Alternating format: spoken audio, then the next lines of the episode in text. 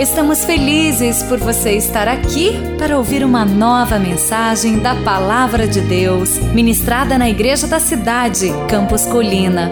Abra o seu coração e receba com fé esta mensagem que vai edificar a sua vida.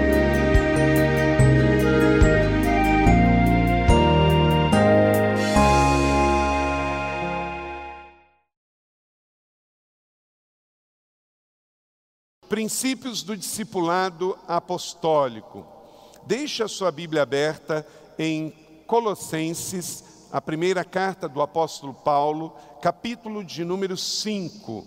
Eu vou ler apenas o texto inicial, mas gostaria que você deixasse a sua Bíblia aberta durante todo o tempo nesta carta que vamos fazer referência direta. Eu não vou ler todo o texto agora, mas vou fazer as referências. Diz assim então, me acompanhe lendo a palavra do Senhor, a partir do versículo de número 12. Agora lhes pedimos, irmãos, que tenham consideração para com todos os que se esforçam no trabalho entre vocês que os lideram no Senhor e os aconselham. Tenham em mais alta estima, com amor, por causa do trabalho deles. Vivam em paz uns com os outros. Que o Senhor abençoe a Sua palavra lida em nossos corações. Amém? Então, deixa a sua Bíblia aberta. Queridos, o discipulado, ele não é algo isolado do ensino. O ensino é só uma parte dentro do discipulado, porque não é o ensino que transforma a vida das pessoas. Da mesma maneira que música não muda a vida das pessoas, é o louvor e a adoração que muda, também o discipulado, ele em si, se for só baseado no ensino, ele não tem condições de gerar transformação completa. Nós temos que estudar, nós temos que meditar e nós temos que aplicar.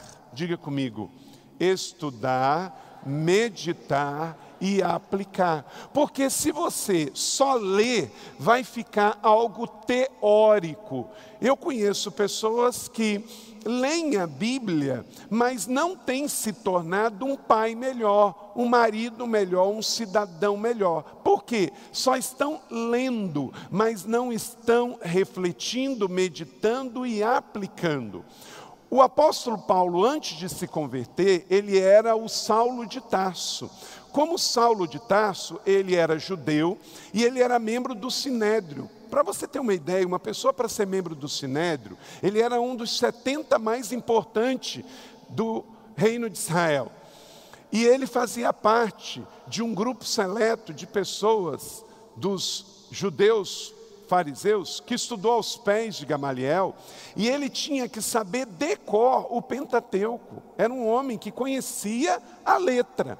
E lá na letra está escrito não matarás. Por que, que ele era judeu, membro do sinédrio, está escrito não matarás, e Saulo entrava nas casas, tirava os cristãos e matava, perseguia. Por quê? Porque o conhecimento só não produz toda a transformação. Ele tinha religião, mas não tinha transformação. Tem pessoas que só conhecem, o fato de só conhecer e não aplicar, isso vai reverter-se contra a própria pessoa, porque sabe não para salvação, sabe para condenação.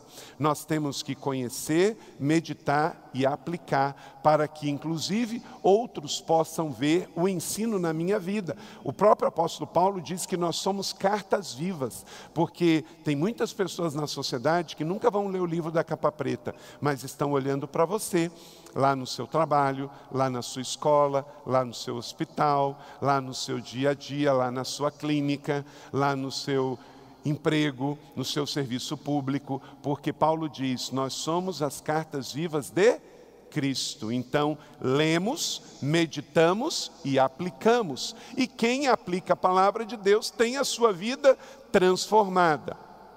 Não há dúvida de quem escreveu esta carta. Veja aí no verso 1, 1 Tessalonicenses 1, 1. Leia comigo, está no início do esboço, todos juntos. Paulo, Silvano e Timóteo, A igreja dos Tessalonicenses em Deus, Pai e no Senhor Jesus Cristo. A vocês graça e paz da parte de Deus e do nosso Senhor Jesus Cristo. Então, já tem aí sugestão para três filhos, se você quiser dar o nome, tá bem? Então, três bons nomes: Paulo, Silvano e Timóteo, ok? Se vier menino, já tem na lista aí. Três homens que eram apaixonados pela palavra de Deus. Paulo era o pai na fé dos outros dois. Ele ganhou para Cristo Silvano e Timóteo e os discipulou. Os três escreveram esta carta. Esta carta não foi destinada a uma igreja só. Tessalônica era uma região inteira da Grécia. E eles então escrevem essa carta para que ela fosse lida às igrejas da região de Tessalônica. Paulo escreve cartas que é para uma igreja específica. Por exemplo, ele escreve Corinto. Corinto é uma igreja, porque está numa cidade. Tessalônica é uma região da Grécia e lá tinham muitas igrejas. E ele então escreve esta carta para que todos eles recebessem esse ensinamento. E o texto de 1 Tessalonicenses 5 é tão rico que ele chega a ser até meio corrido, porque Paulo, naquele tempo, escrever uma carta era uma coisa muito cara, e entregar uma carta mais caro ainda. Então tinha que ser conciso nas informações. O texto tem muita profundidade, mas poucas palavras, porque Paulo tinha que ser econômico para escrever rápida a carta e para que ela fosse entregue aos seus destinatários. Como disse, o discipulado não pode ser baseado só nos estudos teóricos e acadêmicos das Escrituras, mas o discipulado bíblico ele é para transformação de vidas, e a transformação só acontece com aplicação. O, o que transforma a vida das pessoas é a Escritura aplicada, e discipulado não é sobre teoria, discipulado é sobre pessoas, discipulado é sobre vida.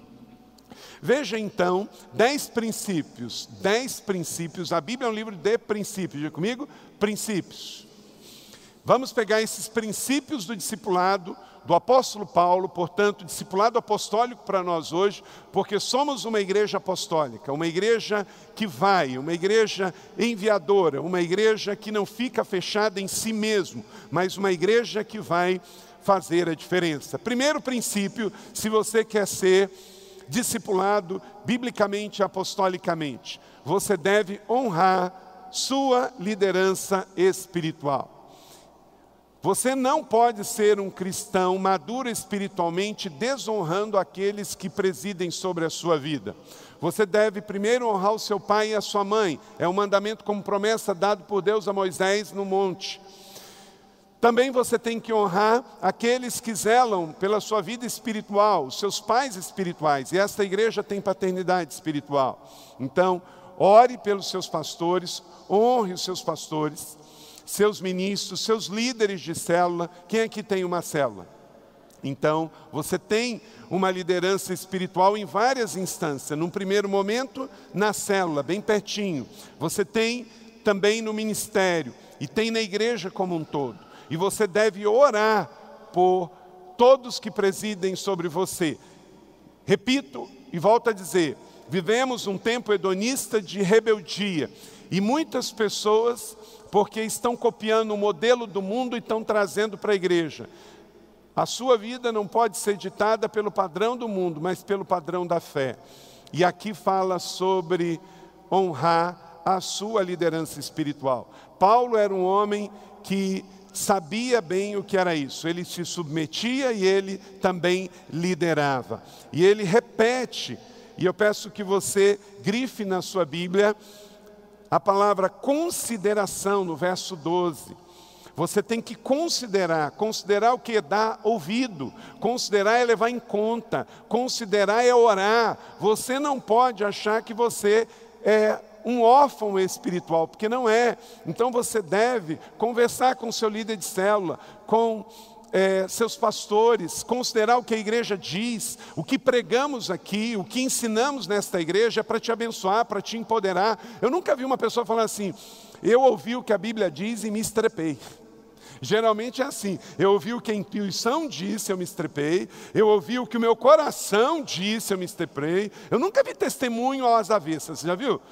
Ó, eu ouvi Deus, eu orei, eu jejuei, eu fiz um voto, eu li a Bíblia, eu obedeci meus pastores e deu tudo errado. Gente, eu tenho 25 anos que eu sou é, pastor e eu nunca vi um testemunho desse às avessas. Pelo contrário, é geralmente assim: fui ingênuo demais, fui calculista demais, não avaliei a, a, as considerações da palavra de Deus, e aí deu errado, não é?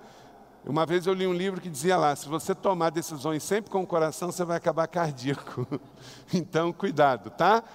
Honre a sua liderança espiritual. Então, grifa aí no verso 12, consideração. Considere. Não quer dizer que você vai endeusar, você vai considerar, vai valer realmente a pena ouvir, e a palavra vai ponderar na sua decisão, escolha, avaliação, educação e assim por diante. Mas ele fala mais, verso 13, grifa aí: tenha em alta estima tenha em alta estima. Você não pode, querido, deixa eu dizer uma coisa: se você veio de outro ministério e você foi abusado espiritualmente, você tem que se resolver. Você tem que ser curado, porque eu não fui culpado pelo seu abuso espiritual, e eu vou dar conta a Deus do nosso rebanho. Então, se abusaram de você, do seu tempo, do seu dinheiro, dos seus dons, dos seus talentos, você tem que se resolver, porque senão você muda de igreja e traz para uma igreja nova um velho problema. Se você foi abusado é, espiritualmente, libere perdão. Você viu aqui dois testemunhos: o Thales liberando perdão contra o assassino do irmão dele, o irmão Léo de Goiânia liberando perdão pelo assassino do filho dele. Como é que você não vai perdoar alguém que te abusou espiritualmente? Então, perdoe e vire a página, até porque você já mudou de realidade.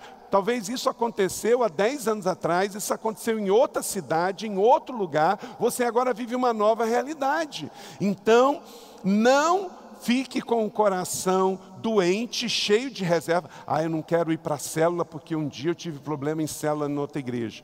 Ah, eu não vou me aconselhar com um pastor porque um dia me aconselharam errado. Ah, eu não vou levar em autoestima porque um dia eu soube que um pastor caiu em pecado lá na outra igreja.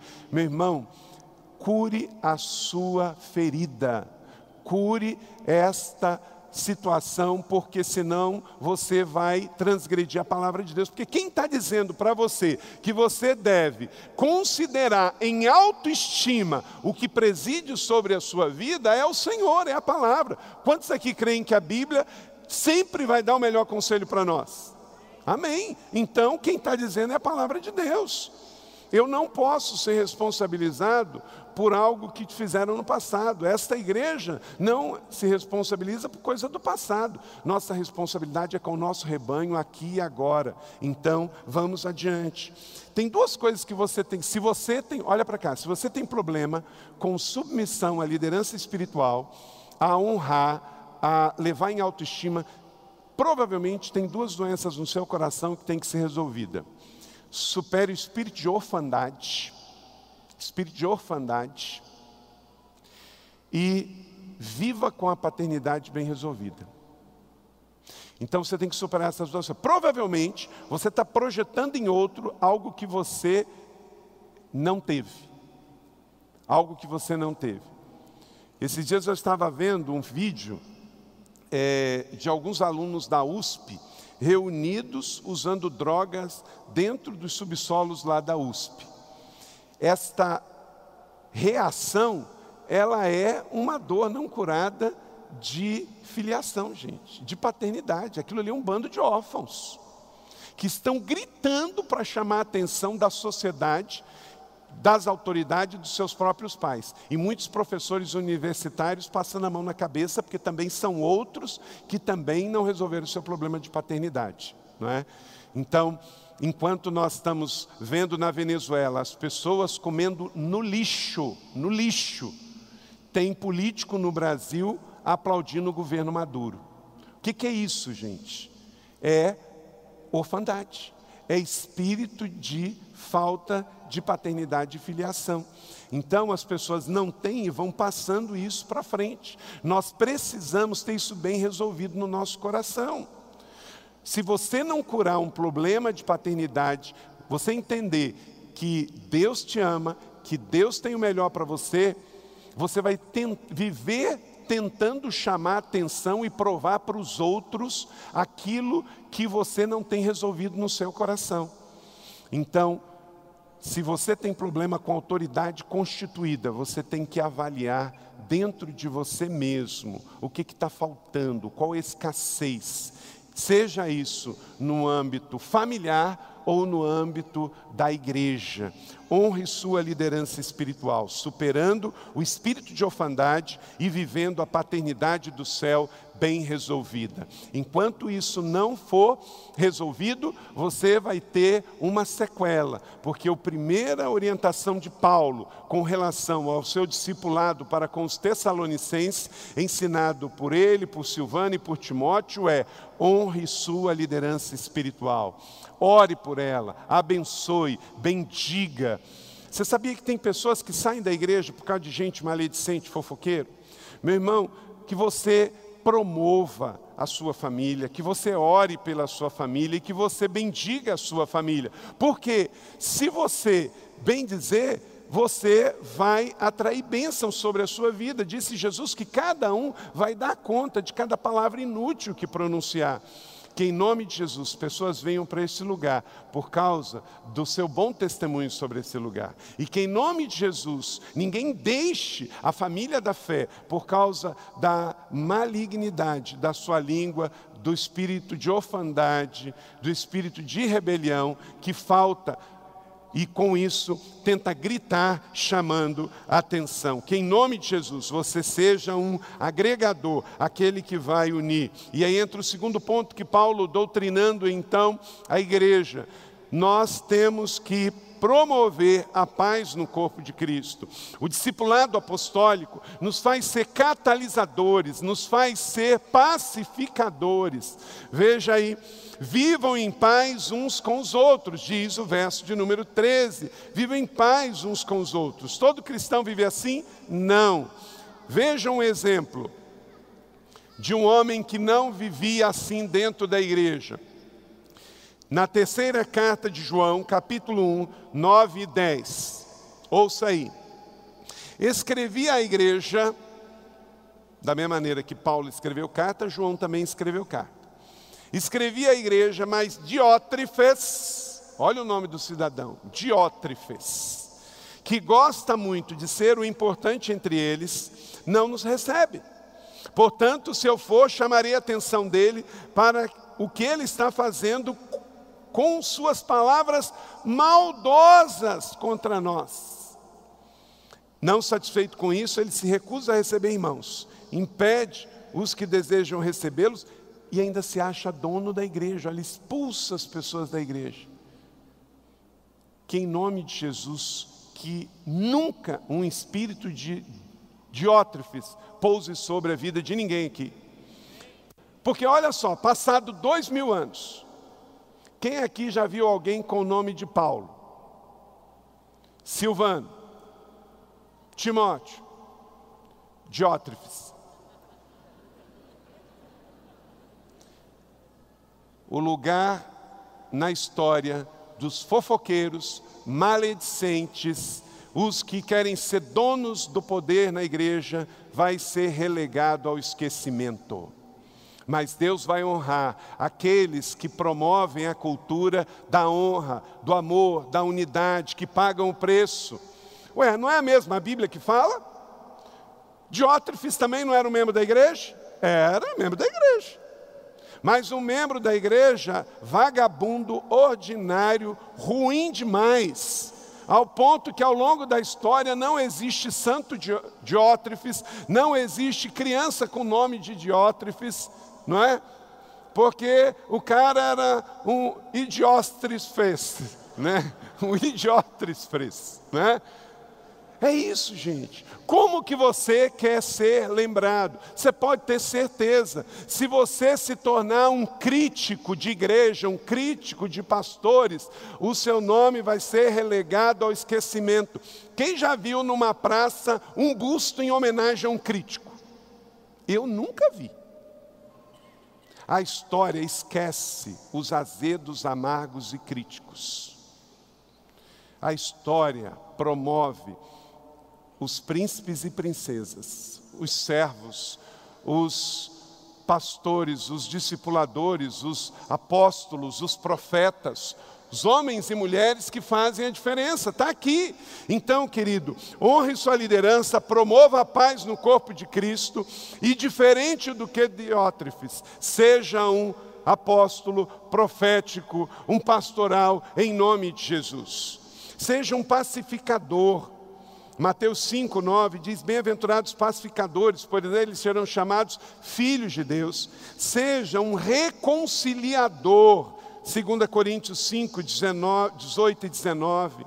Se você vai fazer uma caminhada com alguém, aproveita aquela caminhada para falar de coisa boa.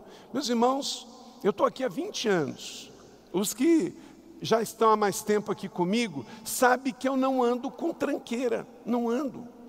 Você não vai ver eu andando com o maior fofoqueiro da cidade, o maior maledicente. Se você eu ver, ver eu perto, aproximado de alguém que seja meio tranqueira, pode ter certeza, é evangelismo e ação social.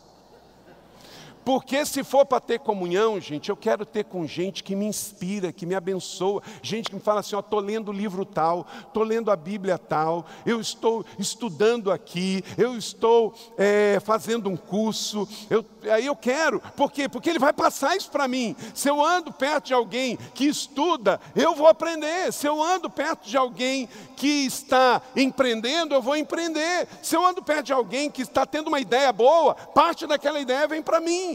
Então, é assim. No meu carro, na minha mesa, no meu relacionamento, na minha amizade, eu tenho que ser seletivo. Se você não for seletivo e você se deixar influenciar, por exemplo, você chega para mim e fala assim, pastor, é, sabe, fulano veio e me contou tal coisa. Aí passa um outro dia, Beltrano veio e me contou outra coisa. E ciclano, pela terceira vez você vem me fala, você atrai aquilo que você fomenta. Se você só recebe gente fofoqueiro, é porque você está sendo um bom ouvido para fofoqueiro.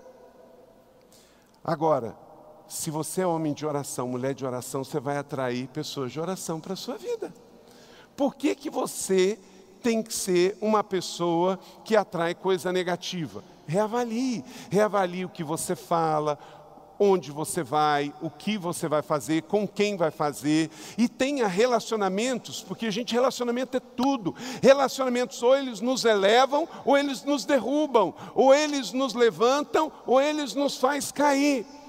Então, pense nisso, seja um pacificador e seja um reconciliador. Essa é a sua missão. Você não tem que gostar de todo mundo, mas você precisa trabalhar o princípio da reconciliação. Quantas pessoas saíram da igreja por causa de maledicentes? Quantas pessoas vieram para a igreja por causa de intercessores? Essa é a grande questão. E no final das contas, quantas pessoas vão estar no céu por causa das suas atitudes? E quantas pessoas não estarão no céu por causa das suas más atitudes. No final das contas, esta é a questão. O princípio do discipulado apostólico é esse: promover a paz no corpo de Cristo. O Senhor diz que devemos viver em paz. Então, que em nome de Jesus, todo espírito de Diótrefes que tente viver na nossa vida hoje, seja repreendido em nome de Jesus. Não queremos mandar na igreja, não queremos que a vontade do homem seja feita, mas sim, como Paulo diz,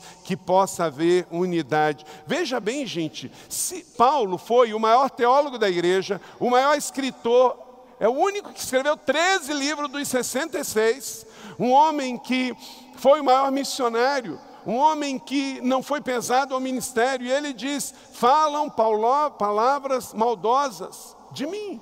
Então, pense bem, entenda isso. Se até Paulo sofreu com a crítica maldosa, com a calúnia e a maledicência, não dê ouvido.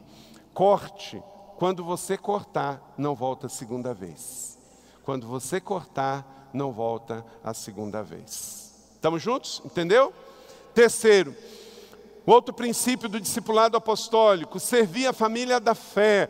Nós não estamos aqui para ser servidos, mas para servir. O Espírito, como falamos aqui da irmã Fernanda, verso de número 14 e 15. Exortamos a vocês, irmãos, que advirtam os ociosos, confortem os desanimados e auxiliem os fracos. Então, Paulo está dizendo que temos que servir a igreja. E na igreja tem pelo menos três tipos de pessoas que precisam do nosso serviço, do nosso ministério. Fala aqui dos ociosos. O que, que você tem que fazer quando encontrar um ocioso? Fala, vai trabalhar. É, ué. Você tem que admoestar essa pessoa, porque o ócio traz uma série de problemas. Minha mãe, que faleceu aos 80 anos, ela tinha os seus axiomas, e um deles era mente vazia, oficina de Satanás. Então, se você deixar a sua mente vazia no ócio, você vai ter problemas. Pode faltar emprego, mas trabalho nunca falta. Pode faltar emprego, trabalho nunca falta, inclusive dentro de casa. Quando falta emprego fora, trabalhe dentro de casa. Se falta emprego na carteira, trabalhe com as mãos. Se falta emprego é, na empresa, trabalhe com a mente. A gente tira dinheiro não é só do bolso, tira da cabeça também. Então, cuide com o ócio. Não fique ocioso. E se você vê um irmão ocioso, a Bíblia diz que você tem um ministério para com ele, exortá-lo e dizer, como diz Provérbios, vai ter com as formigas o seu preguiçoso. Vai ter com as formigas o seu preguiçoso. Uma outra coisa, o ministério com os desanimados. Em 1 Tessalonicenses 5,14 fala que nós temos que confortar os desanimados. Quer dizer, você precisa ter uma vida de encorajamento, de ajudar meu irmão, vamos lá, levanta, me dá a mão aqui, eu vou junto com você. Então, na igreja vai ter pessoas desanimadas. E aí nós vamos dizer um ao outro, esforça-te. E a Bíblia também fala aqui nesse texto que temos que servir a família da fé, porque além dos ociosos, dos desanimados, Paulo também cita os fracos. Tem os fracos aqui. Ministrem encorajamento e força, auxiliem os fracos, sejam pacientes com todos, inclusive fracos na fé. Tem gente mais fraca na fé, e você que está mais forte, vai encorajar esse irmão a não desanimar. Tem gente achando, meu Deus, o que, que eu vou fazer? Olha que tragédia. Gente, Deus, Ele está no governo e no controle de todas as coisas. A última palavra quem vai dar não é o diabo, desde que você não seja aqueles que vão dar ibope para Satanás. Por exemplo, eu não acredito que tenha um crente cheio do Espírito Santo aqui que assiste novela. Não tem. Pode ter gente que assiste novela, mas não cheio do Espírito Santo, porque uma coisa é uma coisa, outra coisa é outra coisa. Entende? Pegou? Ok? Pode ter gente aqui que assiste novela, mas não tem gente aqui cheia do Espírito Santo de Deus que assiste novela. Porque quando eu estou cheio do Espírito Santo, eu estou cheio, eu estou satisfeito, então eu vou ter repugnância com uma coisa tão escrota, tão nojenta, que vem para matar, roubar e destruir. Eu li na internet que terminou uma novela é, numa emissora e que foi líder de audiência. Eu espero que nenhum crente tenha dado ibope para esse tipo de lixo. Amém, igreja? Então, vamos seguir adiante. Que o quarto princípio é justamente esse viver satisfeito espiritualmente. Verso 16: alegrem-se sempre. Quando você está satisfeito, você está alegre, você está de tanque cheio, então você vai rodar e você vai dizer: Isso não é para mim, isso não é para mim, essa sociedade não é para mim, esse namoro não é para mim, essa crítica não é para mim. E você vai seguir adiante, porque o satisfeito, o alegre, ele sabe as coisas vitais na sua vida. E as coisas vitais da nossa vida é a nossa identidade, nosso chamado e a nossa missão. Porque eu defino qual é a minha identidade. Eu sou filho amado de Deus. Você é filho amado de Deus. Amém? Aceite o seu chamado. O seu chamado é para ser discípulo de Jesus. Discípulo segue Cristo, não segue a televisão. Ok? Um discípulo segue Cristo, não a televisão. O que é um cristão? Cristão é o que segue Cristo. Você não segue a última tendência da moda, você não segue a última tendência da televisão. E você encontrou a sua missão. Qual é a sua missão? De ser servo. Servo de Jesus, da igreja, dos irmãos, do evangelho, do ministério. Então, viver satisfeito espiritualmente é o quarto princípio do discipulado apostólico de Paulo. Quinto princípio, ter uma vida de oração. Verso 17, orem continuamente. Não é ter um momento de oração, isso é importante. A gente pode ter um momento de oração na casa Betel, aqui na igreja, na sua célula, em casa, mas é viver continuamente. Você vê uma notícia, você transforma ela em oração. Você vê um irmão pedindo uma oração, você diz amém. Você lê um texto da palavra de Deus, você aplica fé. Você ouve um sermão que você está ouvindo pela internet ou um áudio, você, eu creio, eu recebo, isso é espírito de oração, irmão. É você estar dentro do seu carro ouvindo uma música de adoração a Deus, você está em espírito de adoração. Então, claro, temos que ter os nossos momentos formais de oração. Todos os dias, todos os dias temos que ter momentos formais de oração, pessoal e coletivamente, na igreja e em casa. Mas você tem que estar ligado 24 horas por dia, 7 dias por semana, em espírito de oração, seja cantando, seja orando ou seja lendo a palavra, para que a sua mente esteja cheia da palavra de Deus. Antigamente, a gente usava fio para carregar. É, uma, uma informação da internet, não era? A gente botava lá a, o cabo. Hoje em dia não precisa mais, porque é por wireless, é pela nuvem. Até carregador de celular agora já tem, né? Você carrega o celular é, sem precisar do fio. É isso. É como se fosse assim, a oração formal é oração com fio. O espírito de oração é banda larga 24 horas por dia, entende? Então, precisamos disso para não entrar em tentação. Por quê? Porque o diabo ele não vai vir algumas horas. Você não precisa, o crente mais fervoroso, ele não precisa buscar o pecado, o pecado nos busca. O diabo busca, ele vem, porque ele anda pela terra e ele vai visitar todos. Então, tenha uma vida de oração, ore continuamente. Sexto princípio: viver sempre da gratidão. Verso 18, leia comigo: Deem graças em todas as circunstâncias, pois essa é a vontade de Deus para vocês em Cristo Jesus. Acima das circunstâncias, apesar das circunstâncias, viver estável e bem resolvido. Amém? Pega a sua mão e fala assim: a minha fé precisa ser estável. Meu irmão, você não pode ter uma fé como a economia. A economia, ela ora, ela sobe, ela desce, ela estabiliza, ela cai. Assim é a cotação do dólar, assim é a cotação do ouro, assim é a cotação do real, né? Isso é a fé bolsa. A sua fé tem que ser na rocha, né? A sua fé não é na bolsa, a sua fé é na rocha. Quando você vai a Israel, lá tem um monte de coisa, mas o que mais tem lá é pedra, é rocha. E há um ditado que diz que em Israel cada pedra conta uma história. E realmente, cada lugar que você olha tem uma pedra. E cada lugar tem uma história por causa daquela pedra. Porque passa-se tudo, mas a pedra fica ali, inteira ou quebrada, mas ela está lá. Então a nossa vida é assim. Por isso que Cristo diz: Eu sou a rocha do século. Jesus não diz: Eu sou a bolsa do mercado. Não é? Porque isso iria estar oscilando. Você não pode estar nos câmbios da vida, você tem que estar em Cristo, a rocha do século. Dia ou noite, viva sempre nessa perspectiva.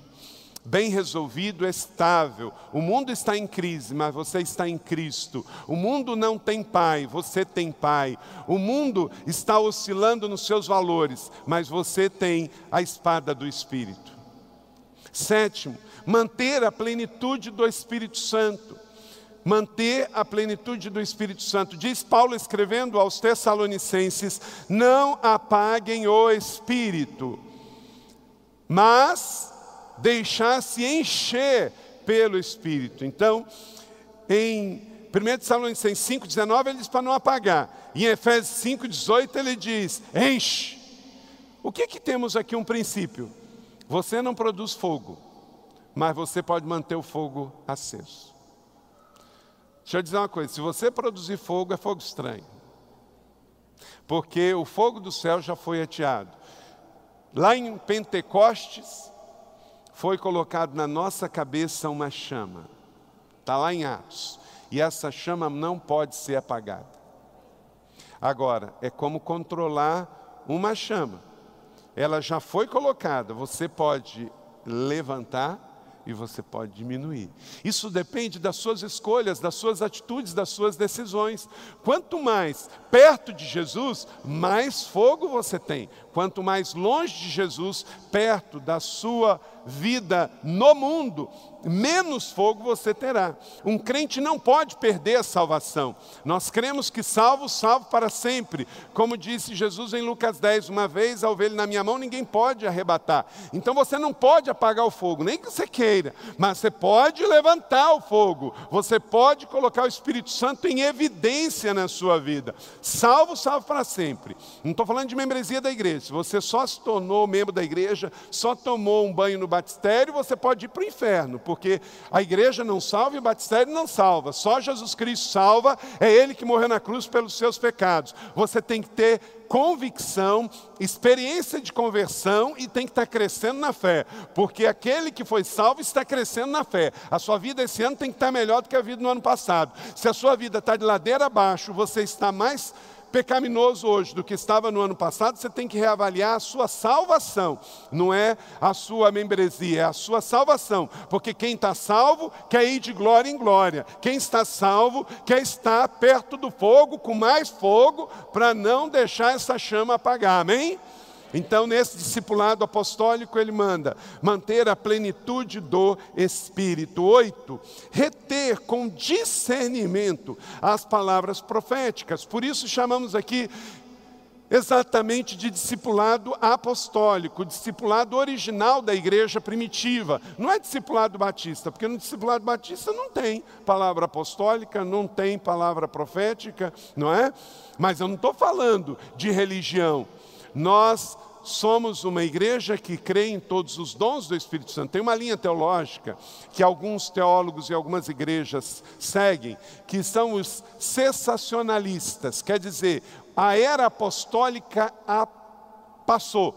Não existe todos os dons, não existe todas as palavras proféticas, nós não cremos assim. Nós não somos sensacionalistas, nem sensacionalistas, tá? Nós somos bíblicos, apostólicos e reais. Nós cremos no que a Bíblia diz. Se a Bíblia diz, não apaguem o espírito, não sou eu que vou apagar. Eu quero é mais, eu quero é mais fogo. Você quer mais fogo? Então busque se encher do Espírito Santo. E a Bíblia diz para não desprezar a palavra profética. Então eu não posso desprezar. Mas também tem um conselho aqui: não trate com desprezo, mas o que diz o texto, na parte do verso final, mas ponha à prova todas as coisas e fique com o que é bom. Então você não pode ser um ignorante, você não pode ser aquele que despreza tudo, mas também não pode ser um ingênuo, aquele que absorve tudo ponde à prova e o filtro é a palavra de Deus. É como a crítica, gente. Crítica, você é uma pessoa pública, eu sou uma pessoa pública, essa igreja é. A gente não fica com tudo e a gente não rejeita tudo. A gente sempre pensa o que pode vir de bom. Para você ouvir uma crítica, você tem que saber quem está te criticando, o que, que ela está falando, se ela está assumindo. Por exemplo, nunca aceite uma crítica de um fake tem fake na vida real e na internet. A pessoa não mostra a cara. Como é que eu vou acreditar em algo de uma pessoa que não tem cara, que não tem nome, não é? Então, crítica é assim: você tem que saber quem está falando, qual é a sua história, quais são as suas digitais, quais são as suas causas, o que ele construiu para estar tá criticando. Às vezes você vê na internet o camarada tem dois seguidores criticando uma pessoa que tem milhares. O que, que ele está querendo? A visibilidade do que ele está criticando, e você tem que discernir isso, correto? Então, como a crítica, você não despreza tudo e você não pega tudo, porque se você pegar todas as críticas, você vai morrer. Então você não pode, você vai paralisar. Todas as pessoas empreendedoras, visionárias, realizadoras recebem muita crítica, mas a crítica não pode parar você. Se você receber tudo, você para. Então hoje também vivemos num tempo em que existe profecia e profetada. E aí você tem que pegar a profecia, aquilo que é de Deus, bendito é aquele que vem em nome do Senhor, amém? E você tem que rejeitar aquilo que é do mundo, do homem, que você percebe que vem fruto de imaturidade, de ingenuidade, às vezes com boa intenção. Tem coisa que você ouve com a orelha, mas não ouve com o ouvido. Ok? Tem coisa que às vezes a pessoa chega para falar, você, né? Então você ouve com a orelha, mas não ouve com o ouvido, tá? E aí levanta dali e Deus abençoe e vai embora. Mas você só vai reter aquilo que tiver consonância com a palavra de Deus. Porque se você reter algo que não é de Deus para a sua vida e tomar decisões em cima disso, isso pode matar você. Chega assim, né? Aquela futura sogra, bem intencionada, chega assim e fala: Você está andando lá, você está frequentando ainda o ambiente. Meu filho, seja bem-vindo. Eu tive um sonho na noite passada, eu tive uma revelação do céu. A minha filha é a mulher de Deus para você. Então você tem que, que botar a prova. Porque vai que ela só está fazendo o papel dela de mãe, porque viu que você é um bom partido. E você não bota a prova, aí você casa, não era da vontade de Deus. Mas aí deixa eu dizer uma coisa: passa a ser para o resto da vida tá? Porque se você não orou, a sogra orou. Então, paciência. Se você não orou, ela orou, né? Então você precisa saber: será que essa pessoa que está me dando essa palavra profética, ela está emocionalmente envolvida? Será que ela está toma, tá tomando um partido por alguma questão? você tem que discernir, porque tudo se discerne espiritualmente, tudo é para o seu crescimento. Então, diz com muita sabedoria o apóstolo Paulo: ponde tudo à prova, se for de Deus, prevalecerá. Agora eu tenho 47 anos de idade, às vezes alguém chega, pastor, isso aqui é uma benção, é uma benção, vamos fazer e tal. Aí agora, com um pouquinho mais de maturidade, então, vamos pôr a prova, vamos levar um tempo, vamos avaliar, vamos ponderar, se for Deus, a gente vai fazer, não é? Porque aquilo que Deus vai fazer, Ele já fez e vai vir com boa, perfeita e agradável. Deixa eu dizer uma coisa: nem tudo que é bom é bom para você. Tem pessoas que vão trazer coisas para você na sua empresa essa semana que é uma benção, é uma benção para ele, não é uma benção para você. E aí você vai botar em prova e o Espírito Santo vai falar com você e vai dizer: filho, filha, não é para você agora, não é para você nesse momento. Então filtre, põe à prova todas as coisas com o que é bom, a sabedoria, a maturidade, o bom senso, o temor, o discernimento vão vir de Deus para a sua vida, e o filtro sempre será as Escrituras. 1 Coríntios 14, 39. Portanto, meus irmãos, busquem com dedicação o profetizar. Está tão em vigência o dom de profecia, que Paulo diz também aos Coríntios que deve ser buscado e buscado com dedicação, porque é de Deus. Só que tem que ser usado como um tudo, com bom senso e sabedoria. Você ganha um carro o carro está lá, o velocímetro tem 220 km por hora. Você pode botar 220 na estrada?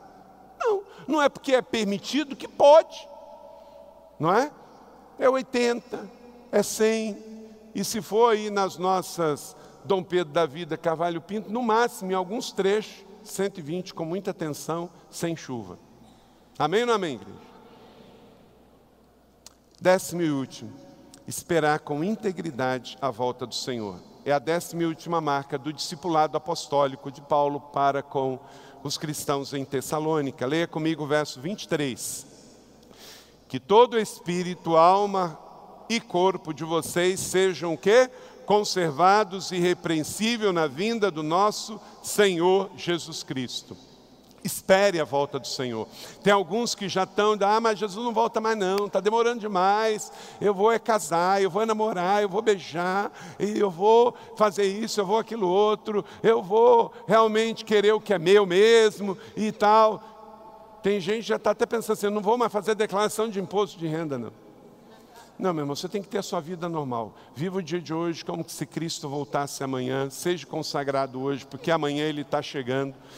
Paulo diz que o discípulo, o discípulo apostólico, ele continua crendo na volta do Senhor. Jesus Cristo voltará. Os sinais estão aí e se mostram a cada vez. Não perca essa esperança.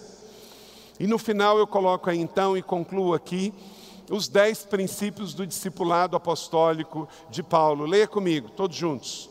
Honra, paz, serviço, satisfação, oração, plenitude, espírito, profecia, santidade e a volta de Cristo. Eu pulei o santidade, né? Então bota aí o nove santidade. Que sem ela ninguém verá a Deus. Amém, igreja? Viver em santidade, verso 23. Que o Deus de paz vos santifique inteiramente. Amém? Essa semana que você decida viver em santidade. Essa é melhor do que o outro? Não. É viver separado. É viver separado. Você recebe essa palavra da fé? Que Deus te abençoe, te empodere, porque pode ser hoje à noite, pode ser essa semana que o nosso Senhor vai voltar. Não sabemos o dia e a hora, mas nós vamos esperar, esperar nele, esperar em santidade, esperar discipulado e discipulando, esperar na comunhão da igreja, esperar promovendo a paz, esperar honrando a minha liderança, esperar de tanque cheio, agradecido, cheio do Espírito Santo de Deus, promovendo o reino para que ele venha até nós. Você acabou de ouvir uma mensagem bíblica da Igreja da Cidade em São José dos Campos. Se esta mensagem abençoou sua vida, compartilhe com seus amigos em suas redes sociais. Obrigada e que Deus te abençoe.